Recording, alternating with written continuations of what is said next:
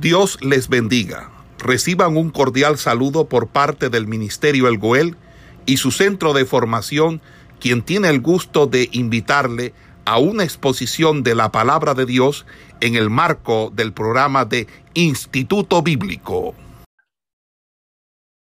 Ok. En el día de hoy, pues vamos a continuar desarrollando el tema correspondiente a vosotros sois la luz. Entonces, mire esto. En medio de las tinieblas, la luz no puede ser oculta. De hecho, el Señor dijo, eh, hablando de él, yo soy la luz del mundo. Y con respecto a nosotros, dijo, el que me sigue nunca andará en tinieblas, sino que tendrá la luz de la vida. Eso lo, dice en Juan capítulo 8, versículo 12. Yo soy la luz del mundo. El que me sigue nunca andará en tinieblas, sino que tendrá la luz de la vida. Mire, la luz es símbolo de la verdad. Eso quiere decir que en tanto nuestras palabras, nuestros hechos sean veraces, reales, porque nosotros somos luz en esta tierra. Nosotros no podemos hablar con engaño, no podemos hablar con mentira, porque Dios a cada uno nos ha llamado a hablar en verdad. Entonces, mire lo siguiente.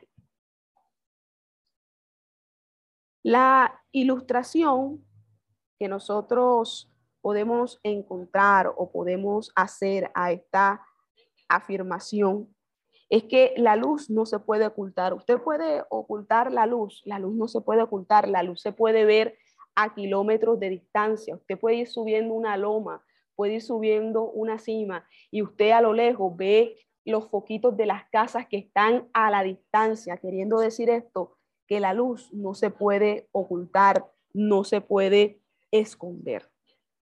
Igualmente, así somos nosotros. Nosotros no podemos esconder eh, la luz de Cristo. Es algo que resplandece, es algo que se ve en nosotros. Claro, cuando realmente nosotros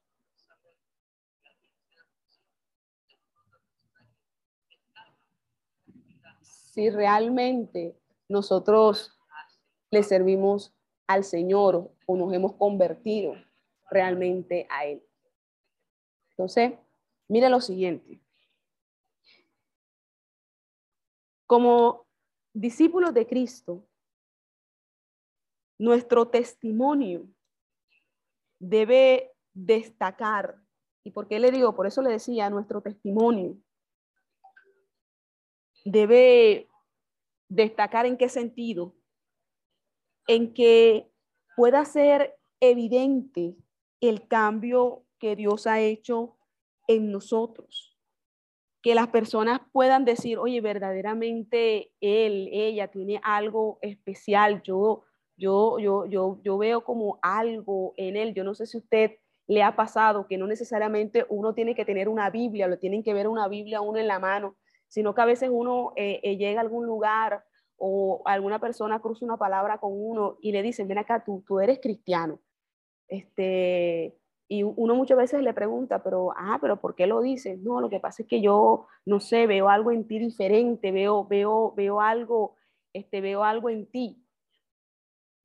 No sé si a alguno de ustedes le ha pasado, pero es que como dice eh, la Biblia en el tema que estamos nosotros hablando, es que la luz no se puede esconder, es que lo que Cristo ha hecho en nosotros, y si Cristo está en nosotros, eso es algo que no se va a poder ocultar, eso es algo que va a ser evidente ante los ojos de todo el mundo y por eso asocian esto a nuestro testimonio, porque nuestro testimonio también da evidencia de esa luz en nuestras vidas.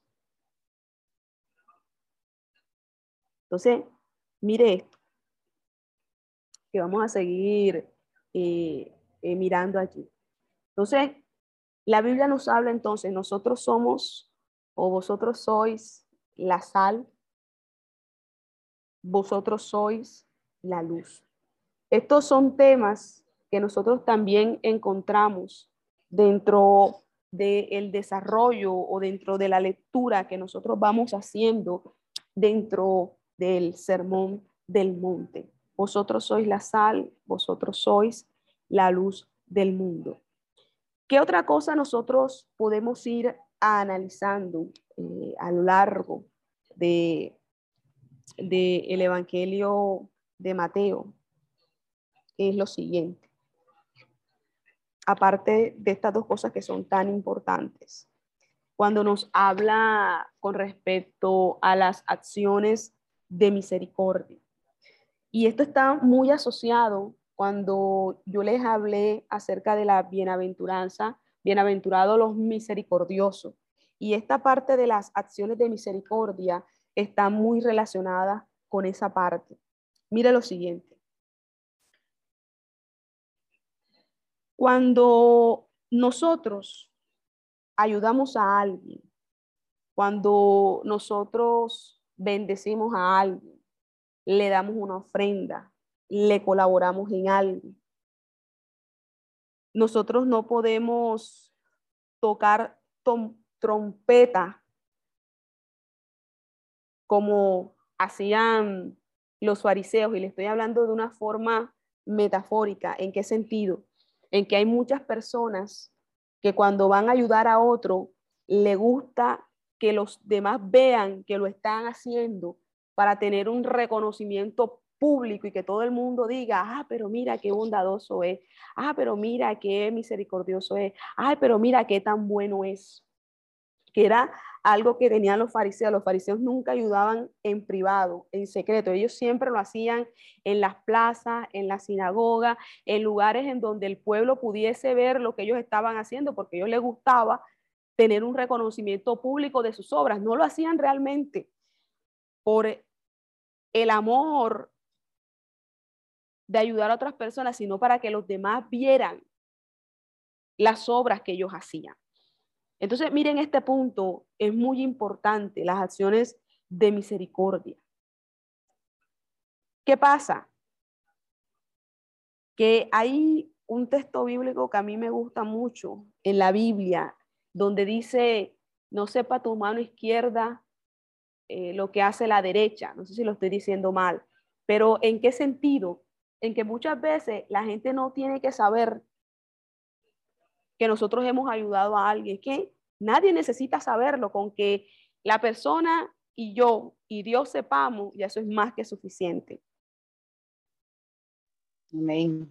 Entonces, esta parte es muy importante y yo les toqué muchas cosas cuando entré a explicarles la eh, bienaventurado los misericordiosos, pero vuelve a surgir este tema dentro del desarrollo de este evangelio, porque esto es algo muy importante. Y mire esto, que vamos a, seguir mirando eh, en esta parte. Mire,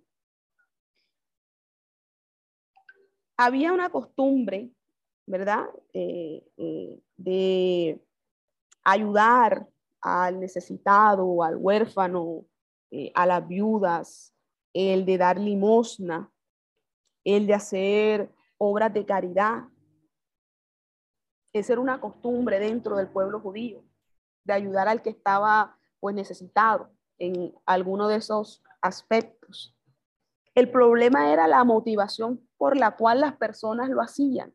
Y eso es lo que nosotros debemos de analizar en estos tiempos. ¿Qué es lo que a mí me motiva realmente el querer obrar en misericordia a favor de alguien que lo necesita? Hay una gran bendición cuando nosotros somos personas dadivosas. Hay una gran bendición cuando nosotros somos personas que nos desprendemos, que no tenemos apego a las cosas materiales. Que es cuando nosotros tenemos la posibilidad de ayudar a alguien, lo hacemos. Hay una gran bendición, hay una gran honra de parte de Dios cuando hay personas que tienen ese corazón para ayudar a otros. Pero la pregunta que surgiría dentro de esto sería, ¿cuál es mi motivación? Cuando nosotros leemos las Sagradas Escrituras y usted ve en los Evangelios ¿Qué pasaba con, con, los, los, fariseos? Ellos siempre les gustaba darse como pompa, ¿verdad? ¿Qué pasó cuando el fariseo y el publicano eh, estaban eh, en la sinagoga? ¿Cómo se presentó el uno? ¿Cómo se presentó el otro? Usted se da cuenta que, que eh, el fariseo comenzó, oye, de manera pública, ah, pero si yo esto, yo esto, yo lo otro. Y usted ve que el, el publicano estaba con una actitud de, de humillación, de quebrantamiento allí. dos posturas totalmente diferentes. Porque realmente no se puede negar que hay personas que sí le gusta este que todo el mundo sepa lo que hace. Así como lo hacían los fariseos nada más para que vean, nada más para que lo vean, nada más para que lo vean como para figurar, para que, para que todo el mundo, para que todo el mundo, uy, quede como que asombrado, vaya, mira qué buen corazón tiene, no. Eso no, eso no hace falta. Pero entonces mire esto, que vamos a, a ir mirando aquí. Eh, en esta parte que estamos mirando. Dios se agrada más cuando nosotros somos más discretos en las cosas que hacemos. Es diferente cuando ya se pues, pide una ayuda abierta desde la iglesia porque hay una situación y ya es algo público en donde uno le está pidiendo a la iglesia que necesita su colaboración, que uno ya de manera pública la está haciendo, pero ya hay situaciones en donde usted no tiene que hacer pública la ayuda a alguien. De pronto usted sabe que dentro de la iglesia hay alguien que está pasando un momento difícil, está pasando una necesidad. Usted lo va a bendecir, bendígalo ya. Usted no tiene que decirle a, por decir, este, hermana hermana María, usted no sabe que yo fui y le llevé una compra al hermano Carlos porque estaba pasando trabajo. A María, ¿qué le importa que usted le haya llevado una compra al hermano Carlos?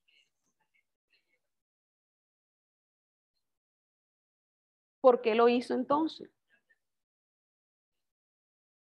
En ese punto es que habla las acciones de misericordia, en ese sentido, en ese aspecto, en esta parte de que si nosotros queremos ayudar a alguien, hágalo en silencio. El reconocimiento, la exaltación, la dará Dios en su momento. Y con que Dios sepa la obra que nosotros hemos hecho es más que suficiente. Y en nosotros debe de estar ese gozo, ese regocijo, por haberle podido ayudar a alguien que en un momento dado estaba pasando un trabajo. ¿Ya? Eso es lo único que a nosotros nos importa, más nada. Nuestras acciones de misericordia. ¿Sí? Mire lo siguiente, eh, con esto que estamos mirando aquí. En el Antiguo Testamento, se ordenaba la protección de los desamparados, hablando de las viudas y los huérfanos. Y se enseñaba que por el hecho de que ellos hicieran buenas obras, eso no iba a limpiar sus pecados. Pero los fariseos, en su intento de justificar sus propias acciones, utilizaban esto para tener la aceptación del pueblo. Mire esto. Ellos no tenían ningún tipo de discreción al hacer la buena obra. La hacían en la calle, donde todos podían verlos lo hacían en las sinagogas donde todas las personas podían elogiarlos, ¿verdad? Siempre lo hacían de esa manera, lugares públicos, para que las personas vieran esos actos de misericordia para con el pobre, para con el necesitado. Entonces, mire, mire, mire esto. Ellos no ayudaban al necesitado en, el, en privado, siempre era a lo público. Por eso es que usted ve que el Señor, cuando les hablaba, les decía que ellos eran unos hipócritas, porque todo lo que ellos hacían era para buscar el agradar a los hombres o buscar el reconocimiento de ellos.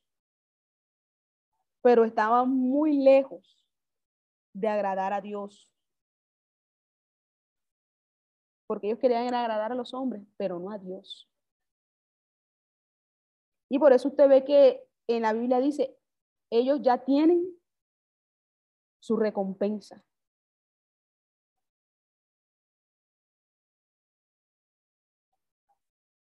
ellos ya tienen su recompensa. Entonces, mire.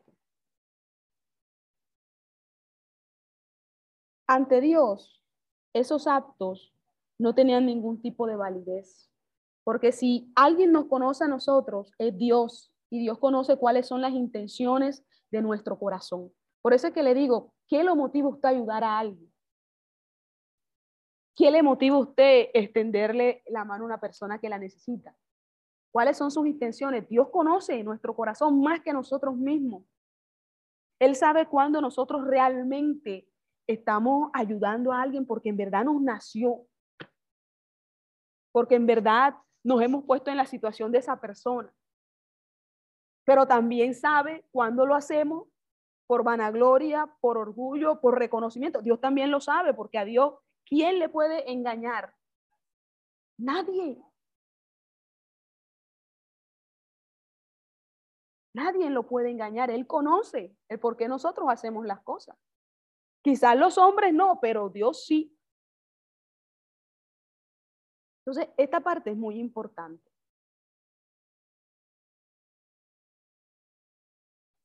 Entonces, miren lo siguiente.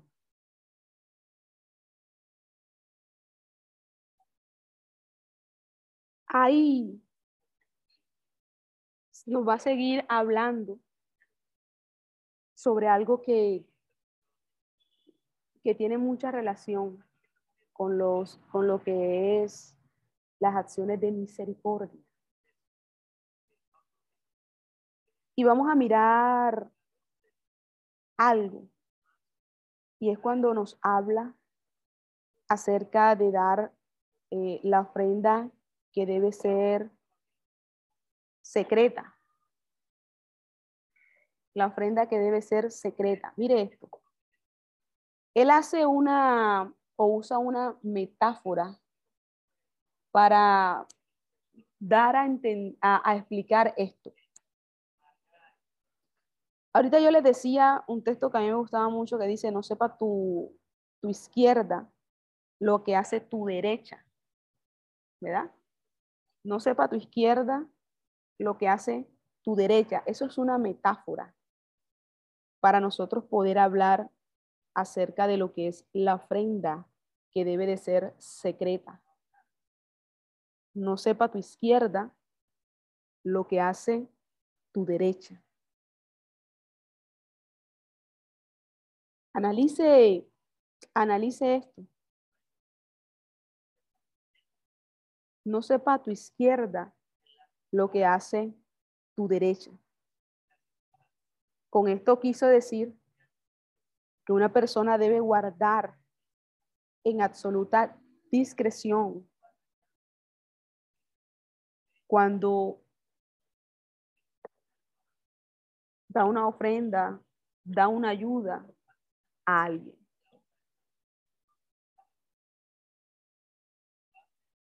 Ser discreta. discreción. Eso es muy importante. Y lamentablemente hay muchas personas que no la tienen. No son discretas. A todo el mundo siempre le están diciendo, eh, se ayudan a fulano, si no ayudan a sultano, si hacen esto, si no hacen lo otro. Hay que ser discretas. Recuerde siempre, no sepa tu izquierda lo que hace tu derecha. Las manos no están alejadas las unas de las otras, ¿cierto? Nuestras manos siempre están cerca. Y si usted hace algo con la izquierda, por ende la derecha, pues usted lo va a ver, es imposible. Pero mire esta metáfora, haciendo referencia a esto que dice que no sepan esta lo que hace la otra. Entonces vamos a seguir analizando otra cosa más aquí, que me parece importante. Pero también nos expresa otra cosa más, aparte de la discreción, ¿verdad? Otra cosa más. Y es que nosotros debemos, de cierta manera, olvidarnos del bien que le hemos hecho a alguien. ¿Por qué? Para evitar el orgullo en nuestro corazón. ¿En qué sentido? Bueno, usted ayudó a alguien, usted le colaboró, bueno, listo, ya, hasta ahí quedó. Ya, usted le ayudó, listo, déjelo ahí.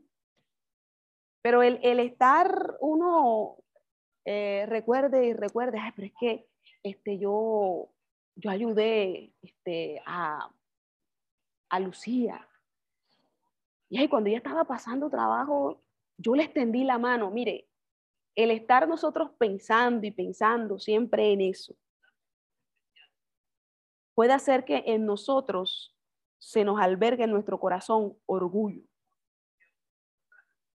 Si algo nosotros tenemos que guardarnos sobre todas las cosas en nuestro corazón.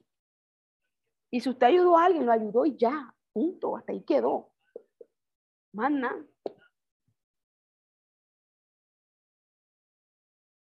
Porque debemos de guardarnos de que en nuestro corazón no entre el orgullo, de que en nuestro corazón no entre la vanagloria, ni nada de esas cosas que lo único que terminan haciendo es dañando el corazón de las personas.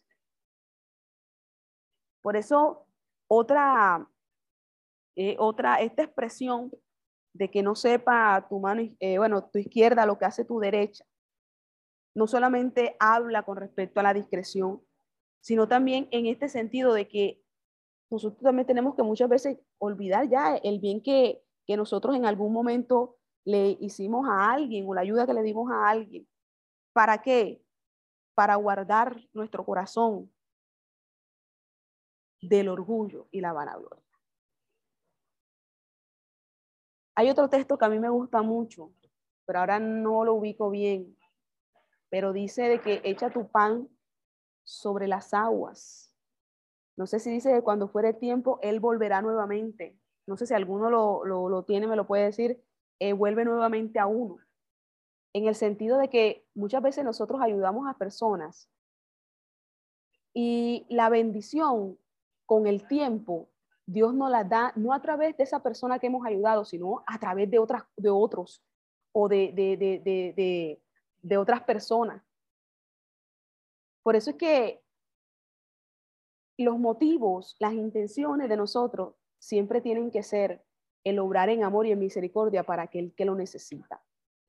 Porque si usted lo hace esperando una recompensa, si usted lo hace esperando una retribución, si usted lo hace esperando que como, bueno, yo te ayudé, ahora yo estoy pasando un momento difícil, entonces ahora tú me tienes que ayudar a mí como yo lo hice contigo, está errado, va mal.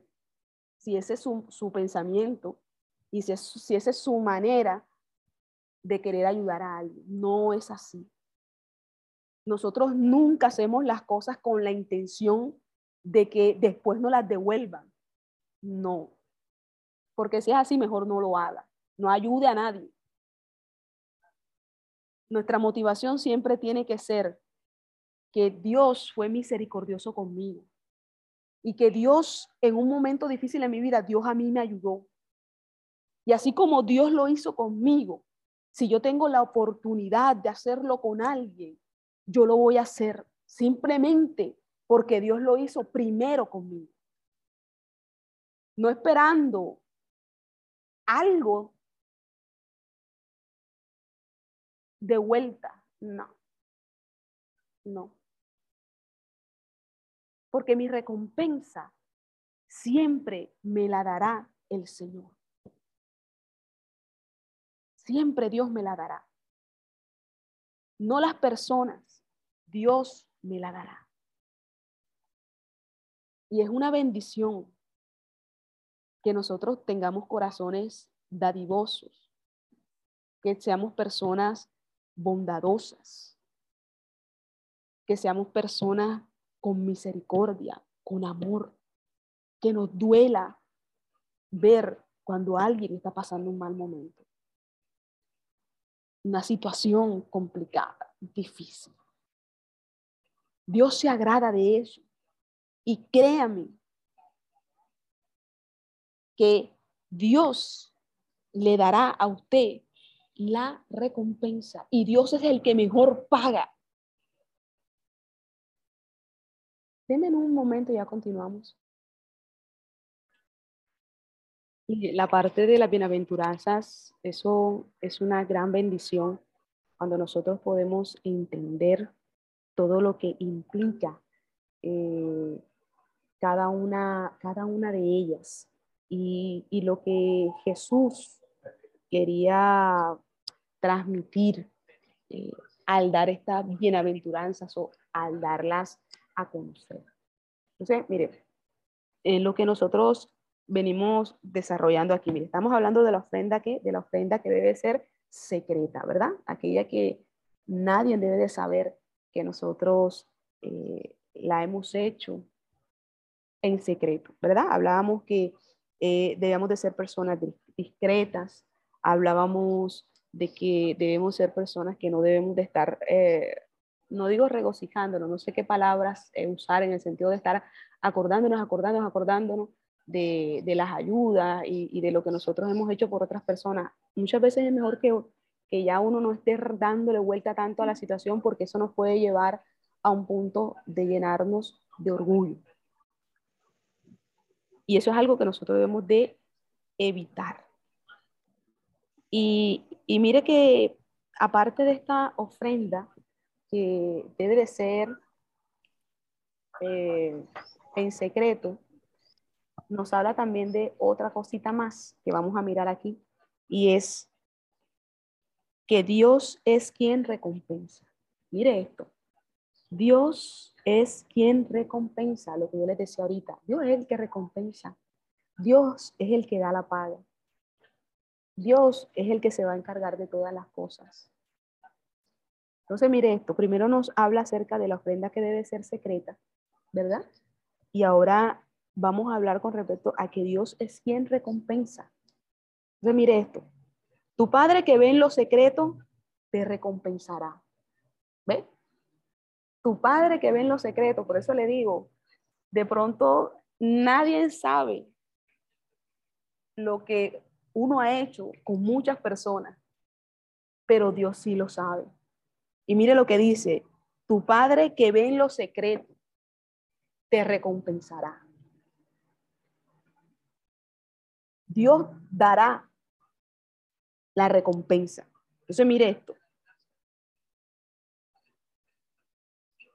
Tu Padre que ve en lo secreto, te recompensará. Entonces mire, mire lo siguiente. Dios, o vamos a mirar algo acá, la expresión en público, esta expresión, uno no la encuentra, o digámoslo así, en los manuscritos, tal cual así como dice en público. Cuando nosotros leemos el pasaje del rico, del joven rico, creo que usted se lo ha leído, está en Mateo, cuando habla eh, ese pasaje acerca de el joven rico, el Señor no le prometió una recompensa pública, sino una recompensa en dónde? En los cielos. No le dijo que le iba a recompensar eh, públicamente. No, la recompensa de él iba a estar en los cielos. Y mire lo siguiente, que quiero que usted allí vaya meditando. Eh, disculpe, no se, no se logra escuchar, hermanito. A ver, a ver. Ahora, de un momentico, ¿ahora sí me escuchan o, o Entonces, mire lo siguiente. Un corazón que ha sido transformado por el amor de Cristo no puede ser... No puede ser egoísta. ¿Vio? Nosotros no podemos ser egoístas. Si en nosotros está el amor del Señor, nosotros no podemos ser ni egoístas, ni indolentes ante las situaciones que pasan. Y más si son personas que nosotros conocemos. Y más si son personas que nosotros tenemos el conocimiento de que en verdad están pasando una dificultad. No podemos ser egoístas porque pasa algo que a veces nosotros podemos, podemos, porque podemos, cómo ayudar a alguien, no lo hacemos. Y, Dios a nosotros no nos ha llamado a ser, a ser así. Si dentro de nuestras posibilidades yo puedo ayudar a alguien, yo lo, yo, lo, yo, yo lo debo de hacer. Eso es lo correcto. Si yo puedo, una cosa es que yo quiera y no pueda. Bueno, ya eso es otra cosa muy diferente. Pero si yo puedo, ¿cómo yo no le voy a ayudar? ¿Cómo yo no le voy a colaborar? Dios, Dios no nos ha llamado a ser personas insensibles, a ser personas egoístas, indiferentes ante las situaciones. Porque entonces verdaderamente en nosotros no está el amor de Dios. Entonces, esto, eso también, eh, también es muy importante. La ofrenda, la ayuda, eh, la bendición, como, como, usted lo quiera, como usted lo quiera llamar, siempre debe de ir motivada por el amor que Dios ha derramado en nuestros corazones siempre acordándonos de lo que Dios hizo por nosotros, siempre acordándonos de la misericordia que Dios tuvo con nosotros. Y si esas son nuestras motivaciones, créame que nosotros siempre vamos a ser personas que vamos a andar gozosas, personas que siempre vamos a estar este, no le digo, como digo, no bendecida, sino que Dios siempre va a bendecir nuestra vida. Siempre la va a bendecir sin necesidad de nosotros muchas veces decir nada. Dios abre puertas, Dios toca personas y, a veces nosotros nos sorprendemos porque no sabemos cómo van, llegan las cosas cómo Dios las provee, cómo Dios las da. Entonces, eso, eso es muy importante. ¿Qué es lo que realmente nos motiva a nosotros para querer ayudar a nuestro prójimo, al cual nosotros debemos aprender siempre a ayudar? A mí siempre se me viene a la memoria el pasaje de la samaritana, del samaritano, aquel que ayudó a un hombre que estaba tirado en el camino. ¿Lo conocía? No, no lo conocía. ¿Sabía quién era? No, no sabía quién era. Por ahí pasó tanta gente y ninguno fue capaz de hacer un alto en el camino y ayudar a esa persona que estaba allí. Pero este hombre pasó, vio la necesidad, se detuvo lo ayudó y no solamente lo ayudó, lo llevó a un lugar para que lo atendieran, pagó por su atención y se fue. Eso era lo único que él iba a hacer, iba a ayudarlo porque esa persona en ese momento necesitaba una ayuda. Y hizo todo y se fue, siguió su camino. ¿Estaba esperando que ese hombre le retribuyera la ayuda que le hizo? No. Solamente lo ayudó y listo, y siguió, siguió, siguió. Ya.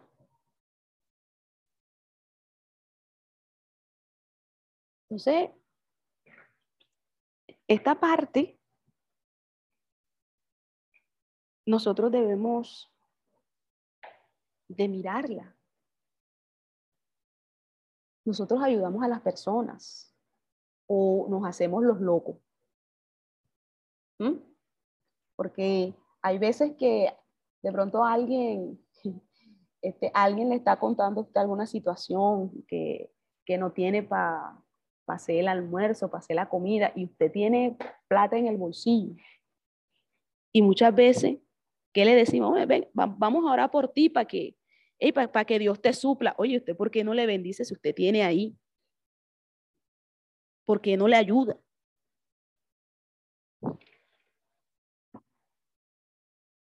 Entonces, mire esto, nosotros no podemos ser egoístas ni indiferentes ante las, las cosas. Entonces, bueno, mire, ahora aparte de eso, nos habla también de otra cosa que es muy importante, aparte de, de la ofrenda en secreto, aparte de que Dios es el que da la recompensa. Eh, también nos habla de otra cosita aquí y es con respecto a la oración. La oración. Mire esto.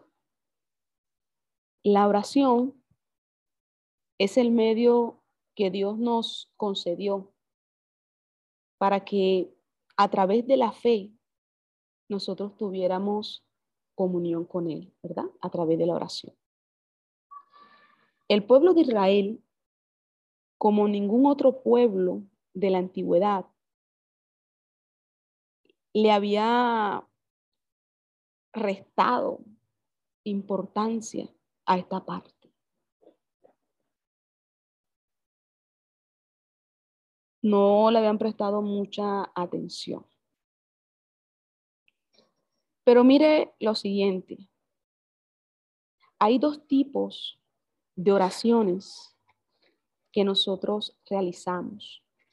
Una, que es la oración pública, la que nosotros podemos hacer en los servicios, cuando coordinamos o cuando estamos en un servicio de oración o cuando estamos en vigilia. Esas son oraciones públicas porque todo el mundo las escucha.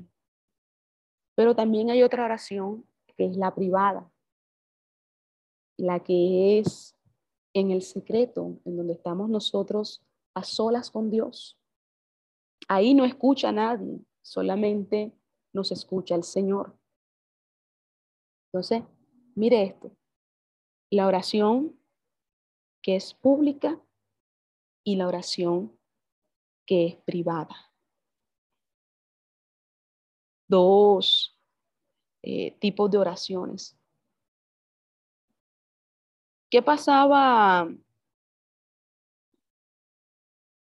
con este, estas, bueno, con este dos, con estos dos tipos de oraciones? Vamos a mirar algo aquí y vamos a analizar lo, que son estas, estos dos tipos de oraciones. Entonces, mire lo, lo siguiente que vamos a seguir mirando allí.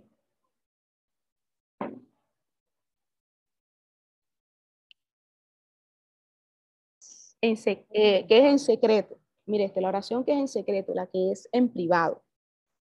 Aquel que de corazón está buscando a Dios por medio de la oración, debe hacer precisamente lo contrario de lo que hacían los fariseos. Mire esto. Orar en secreto. La Biblia nos habla con respecto a esta parte cuando dice, para orar, entra en tu habitación y cierra la puerta, ¿verdad? Que tu padre que está en lo secreto te oirá. Si alguien puede conseguir ese texto y me lo lee, cuando dice, entra a tu habitación y cierra la puerta. Eso es cuando nosotros oramos en secreto, en privado, en donde nadie va a oír lo que nosotros estamos orando. Si alguien cuenta el texto así, me dice y me lo lee. Aquí lo tengo, aquí lo tengo. Dice, ok, léame, léame, dígame qué dice ese texto, a ver.